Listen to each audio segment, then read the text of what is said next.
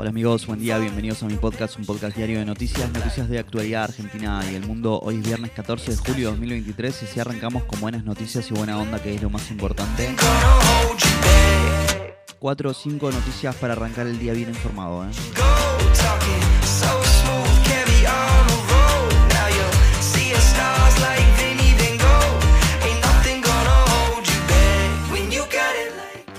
La inflación fue el 6% y descendió por segundo mes consecutivo. El salario mínimo subirá un 34% en tres tramos y llegará a 118 mil pesos en septiembre. El domingo hay paso en Santa Fe. Estas y otras noticias importantes de las últimas horas. Arranquemos.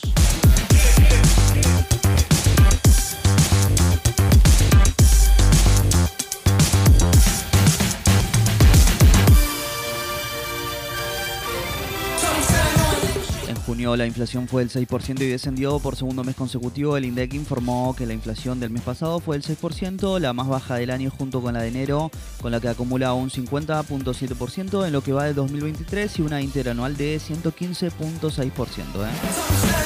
El salario mínimo subirá 34% en tres tramos y llegará a 118 mil pesos en septiembre. El Consejo del Salario, integrado por varias empresas, gremios y el gobierno, acordó una suba mínima vital y móvil. Será de 105 mil 500 pesos en julio, 112 mil 500 en agosto y 118 mil en septiembre. Este valor, además, es el que se toma como base para calcular las prestaciones sociales y becas que otorga el Estado.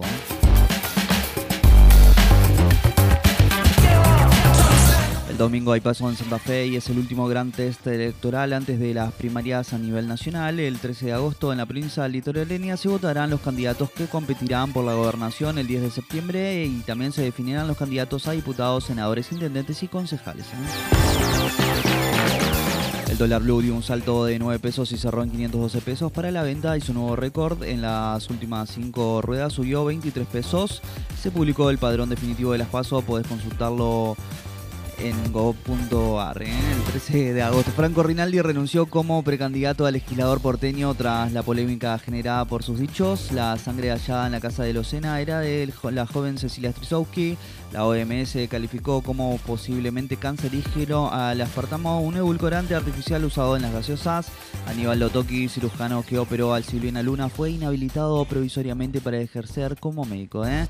China publicó nuevas normas sobre la inteligencia artificial generativa, Y se convirtió en uno de los primeros países del mundo en regular este tipo de tecnología. River puede ser campeón esta noche. Talleres visita a las 21.30 Huracán y debe ganar para evitar la consagración del equipo de Martín de Michelis. Los de Núñez de todas maneras juegan mañana a las 7 durante a las 19 ante estudiantes. Un empate les alcanza para dar la vuelta olímpica.